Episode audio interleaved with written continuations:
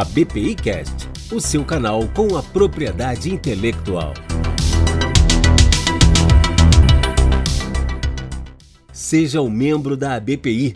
Acompanhe os temas mais relevantes da propriedade intelectual em nossa newsletter e receba a revista da BPI com artigos assinados por especialistas do Brasil e do exterior. Participe das comissões de estudos e muito mais. Para saber mais e tornar-se um associado, acesse abpi.org.br.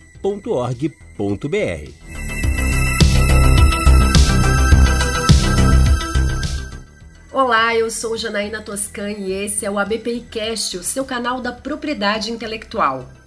Os direitos de propriedade intelectual envolvem diversos atores, sendo os dois preponderantes a indústria e o consumidor. Neste contexto, a interlocução com a indústria é agenda constante da BPI. No ABPI Cast de hoje, mergulharemos na indústria têxtil e de confecção, a segunda maior empregadora da indústria de transformação no Brasil.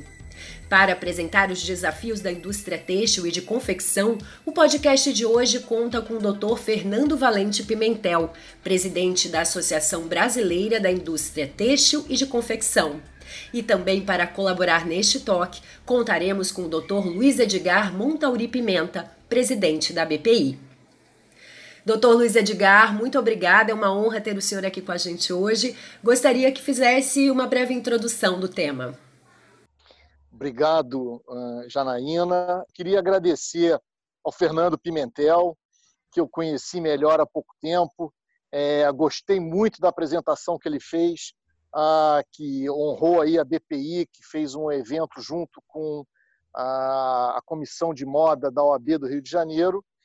E ah, acabamos organizando essa conversa hoje aqui, que é de grande interesse né, da, da, de todos os interessados em assuntos ligados à propriedade intelectual.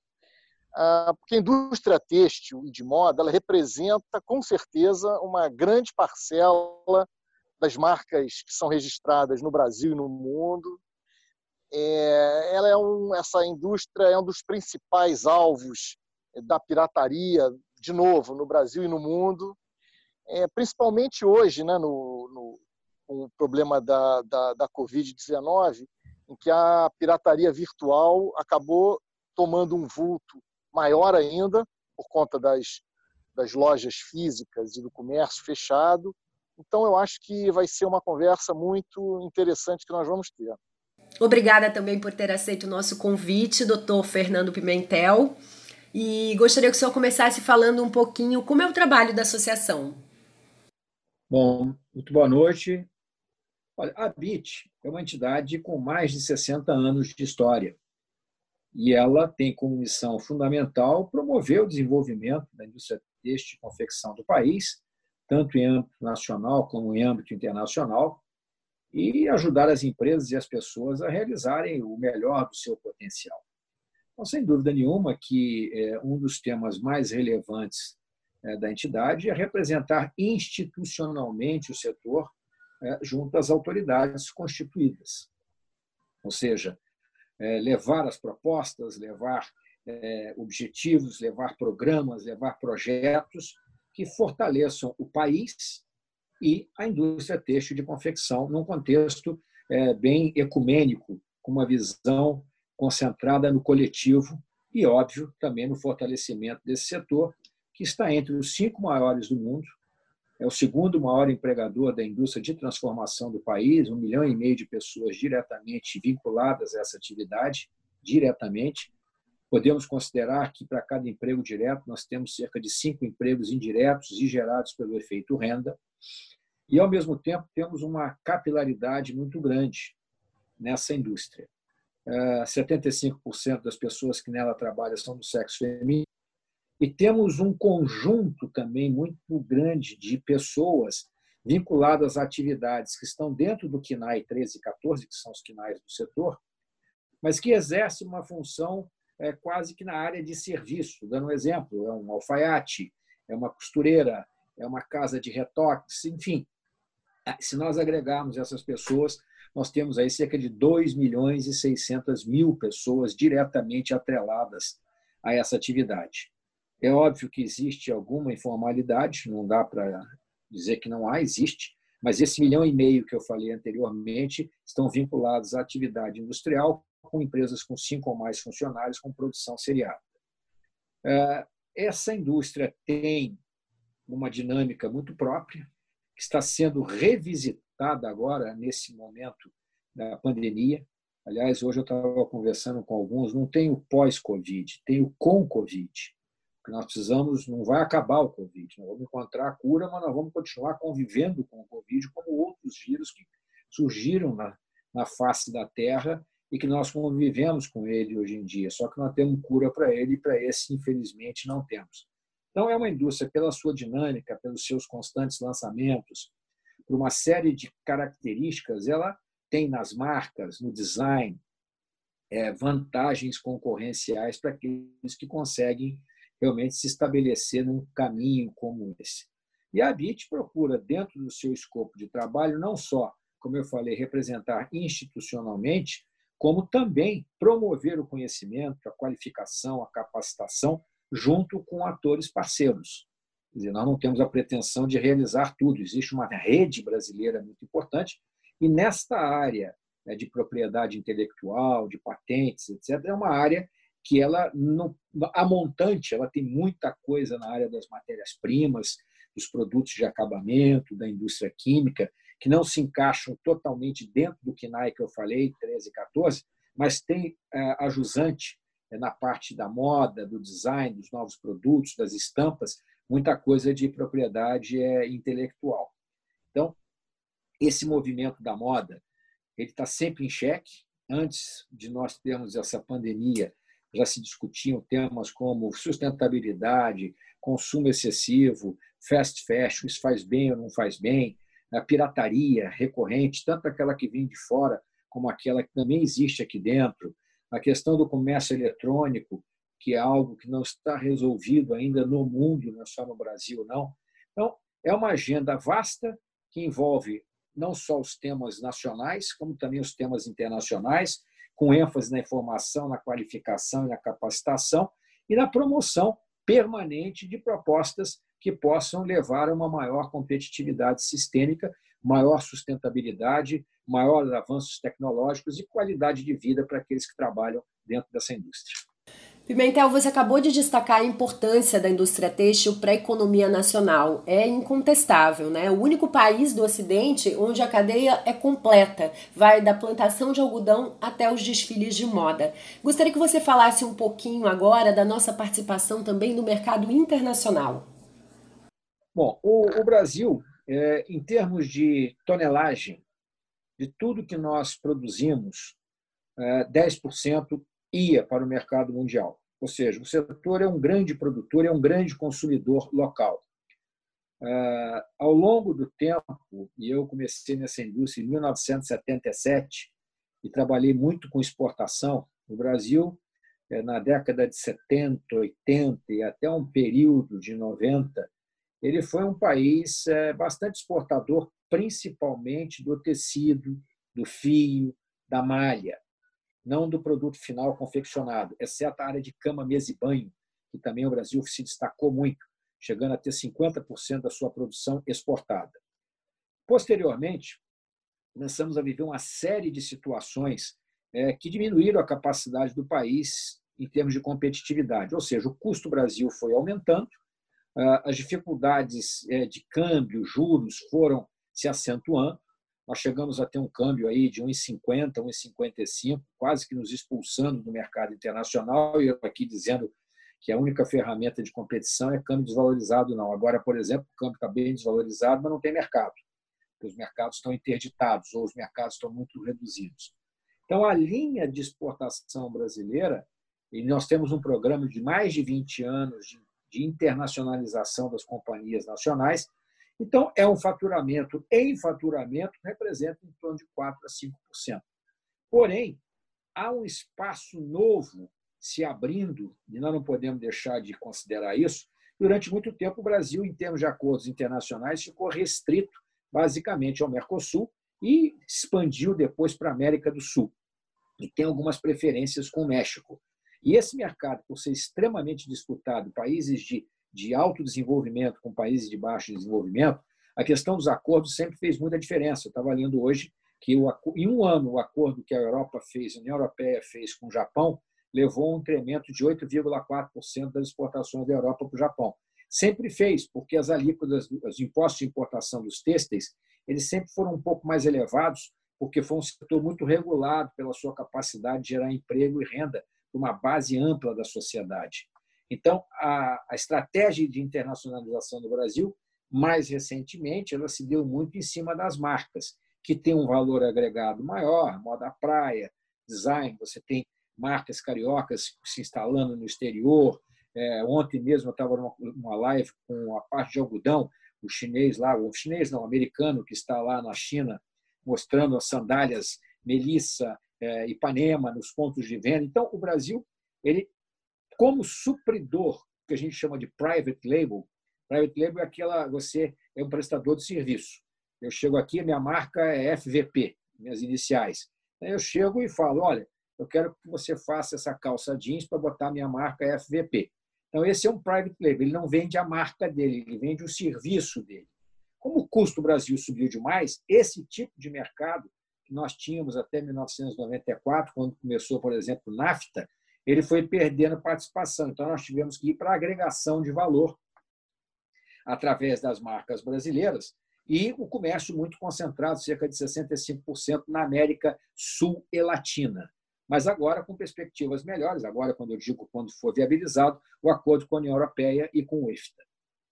Fernando, é uma coisa que a gente vinha verificando nos últimos anos, evidentemente não agora nesse período, ah, por conta do, problema da Covid que está ocorrendo no mundo todo, mas várias marcas brasileiras nesse na, na, no ramo têxtil, de confecção e de moda, em dado momento resolveram ter parte da sua produção feita na, na China, por conta de que aqui, local, minha produção local, estava ficando tudo muito caro. E o que se viu, uh, eu tive vários casos desses lá no escritório, que uh, eles contratavam determinada empresa na China para produzir cinto ou, ou, ou, ou, camisetas, ou enfim. E o fornecedor chinês fabricava, mandava para o Brasil, fabricava, mandava para o Brasil. Passavam-se alguns anos, o, a empresa brasileira avisava: olha, o, o, chinês, eu mudei de fornecedor aí na China, vou passar para um outro, eu tenho um produto melhor, um preço melhor, o que seja. O primeiro fornecedor virava-se para a empresa brasileira e dizia: olha, você pode até mudar, mas você não vai poder produzir aqui na China produtos com a marca XYZ, porque essa marca XYZ na China é minha. Bom, o que, que isso acarretava? Acarretava que o brasileiro fazia o produto lá na China sem marca, ou se quisesse com marca, ele teria, que várias empresas brasileiras fizeram isso, iniciavam processos judiciais lá na China para cancelar o registro feito pelo fornecedor. E isso, evidentemente, é custo, tempo, demora. Então, isso foi um fator que muitas empresas brasileiras desse segmento enfrentaram nos últimos, sei lá, 5, 6, 8, 10 anos. Agora, com o câmbio da maneira que está e com essa situação, isso tende a ser um problema ou acabar ou diminuir muito. Mas você tem conhecimento uh, o porquê, em que momento as empresas brasileiras resolveram mudar ou parte da sua produção, ou produção toda, para fora em vez de mantê-la aqui? Bom, é, esse fenômeno não foi um fenômeno somente brasileiro. Foi um fenômeno internacional e que está cobrando um preço bastante razoável nesse momento, quando a gente observa é, que cerca de 85% das máscaras cirúrgicas que o Brasil consumia é, vinham da China. E agora, no movimento fantástico da indústria nacional de reconversão, nós conseguimos gerar uma autossuficiência, se não plena, quase plena, com produção local nesse momento de dificuldade, quando escasseou mundialmente todos esses artigos médicos hospitalares. Não tivéssemos uma indústria como a brasileira organizada e estruturada, talvez nós tivéssemos com mais problemas ainda do que tivemos e temos nesse é, instante de pandemia. Agora, o que levou a uma a indústria de confecção, principalmente, ela sempre foi considerada uma indústria nômade, em busca de lugares com menor preço. Uhum. Isso já foi feito ah, em vários lugares. Hoje você tem China, não digo mais que a China é um lugar de custo baixo, claro que tem lugares na China com custos mais baixos, mas aquela região que a gente vê nos cartões postais, Xangai, etc., daí já não é mais um país de custo tão baixo. Agora, a China tem outras características. Ela tem uma infraestrutura espetacular e ela tem uma economia que não é uma economia capitalista. Ela pode ser, no máximo, um capitalismo de Estado, mas cheio de imbricações entre aqueles que se relacionam com o Estado e o setor privado. Então, a China já foi 100% ou fundamentalmente algo barato, de mão de obra barata, como na década de 50, 60, o Japão era produtor de uns artigos de baixa qualidade, famoso para quem ia futebol, como eu sempre fui, radinho espica, que era um por jogo, quando o time ganhava de alegria, quando o time perdia de tristeza, mas aquilo era um produto descartável e depois o Japão se transformou numa potência importante. Então, foi uma busca de preços mais baixos que foi acelerada pelo crescimento do custo Brasil e também por situações de câmbio que favoreciam a importação e desfavoreciam a exportação. Não é que a estratégia de competitividade tenha que se basear em câmbio depreciado. Aliás, a China e o Japão usaram e abusaram desse mecanismo tá? ao longo da sua história. A Coreia também usou disso. Mas vocês se lembram que em 1994, quando deu início ao Plano Real, um plano exitoso no controle da inflação, o nosso real, de um dia para a noite, passou a valer é, um dólar valia 0,85 de real. Ficamos ricos do dia para a uhum. noite, uhum. sem ter feito nada para isso, sem ter conquistado produtividade, tecnologia. Não, foi um modelo para ancorar a inflação, segurar a inflação, e com isso você encareceu brutalmente o país e barateou a produção externa. Naquele momento, é, a primeira pancada veio com a abertura do Collor, é, com a redução dos impostos, abertura necessária, mas feita sem nenhum planejamento. Então, as indústrias começaram a buscar custos mais baixos tá? é, para poder melhorar seu, sua rentabilidade comercial. Tá?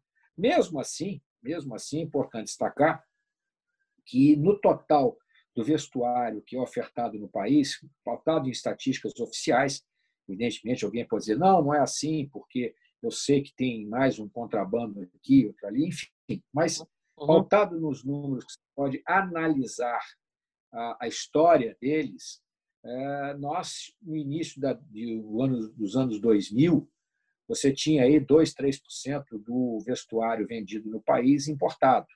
Hoje, no agregado, você tem 15, 16, 17%.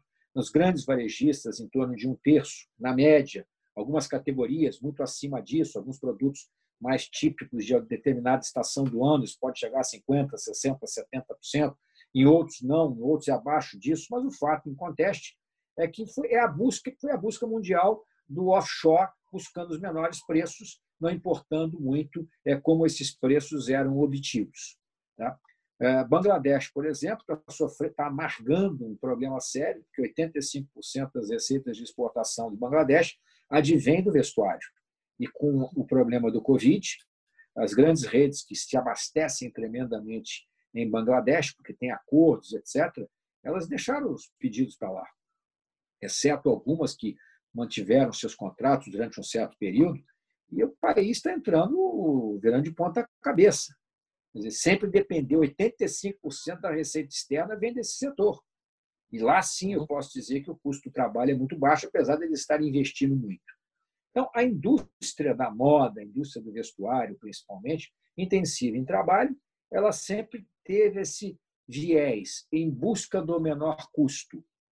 E foram sendo feitas as mudanças até que caiu naquele big país, que não é um país, é quase que um mundo, que é a China, que saiu de uma situação de desindustrialização completa e hoje é a segunda, é o maior produtor de bens industriais. Porém, essa crise está trazendo uma reflexão internacional é, e também uma reflexão nacional é, sobre como realocar as cadeias de suprimento. Eu não me iludo muito, dizer nada vai ser, vai ser tudo diferente. Vamos aguardar. Acho que muita coisa vai ser diferente, pela da maneira como a gente se reúne, certamente ela vai ser, vamos usar muito mais tecnologia, como a gente está usando agora. As outras coisas, depois que as pessoas esquecem um pouco, eh, voltam um pouco ao leito do rio, mas talvez um rio diferente, um rio que vai pensar duas, três, quatro, cinco vezes em se atrelar a esse tipo de, de cadeia internacional que pode ser interrompida por algo inesperado. O comércio tende, tende, de uma certa maneira, a gente ter uma relocalização produtiva, mas nós vamos ter que aguardar um pouco o desdobramento desse processo para entender. Hoje como hoje, com este câmbio, tá? as redes estruturadas de varejo, elas vão pensar duas, três vezes em fazer algum tipo de negócio, porque está muito incerto o ambiente, o dólar está muito caro e os riscos aumentaram tremendamente pela volatilidade. Por outro lado, é, como houveram dezenas de centenas de milhares de cancelamentos de pedidos, tem muita mercadoria sobrando. E nós temos que tomar cuidado para que é, não haja os oportunismos. Eu vou comprar um lote aqui de calça jeans que está lá parado no armazém do cidadão que é, teve o pedido cancelado e o sujeito precisa fazer dinheiro, ele vai vender aquilo por qualquer preço. Isso entra, ou poderia entrar no Brasil, detonando as condições deslealmente de produção aqui dentro e dificultando uma recuperação que vai ser lenta vai ser lenta é, desse quadro que nós estamos vivendo, na medida em que hajam as flexibilizações é, que são sempre incertas. A gente tem que reconhecer, o mundo está toda hora, a gente vê notícia, abriu, piorou, teve um surto. Então, não há uma solução pronta, há uma grande incerteza, e essa recuperação vai ser dolorida para um setor como o nosso. O setor de alimentos, que está produzindo normalmente, higiene limpeza, fármacos, é, é algo que não, por razões que a gente gostaria que nem que tivesse acontecendo, é, eles estão produzindo normalmente. A parte nossa de produtos médicos cirúrgicos nunca produziu tanto. Né?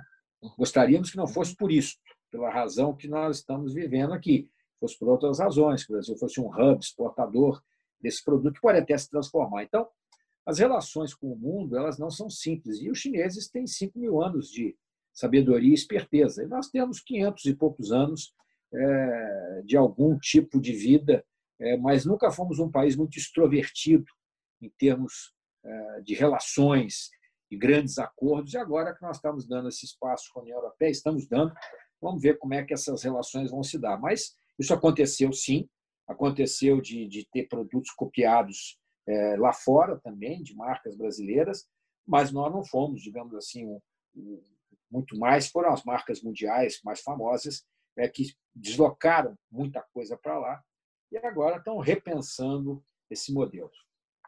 Agora nós vamos dar uma pausa nesse assunto, que ainda tem muita coisa interessante, e voltamos no próximo ABPI Cast com o presidente da BIT, Fernando Pimentel, e o presidente da ABPI, Luiz Edgar Montauri Pimenta, para falar mais sobre o cenário da indústria brasileira têxtil e de confecção.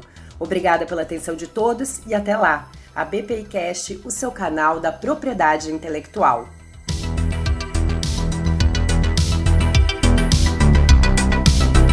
A BPI Cast, o seu canal com a propriedade intelectual.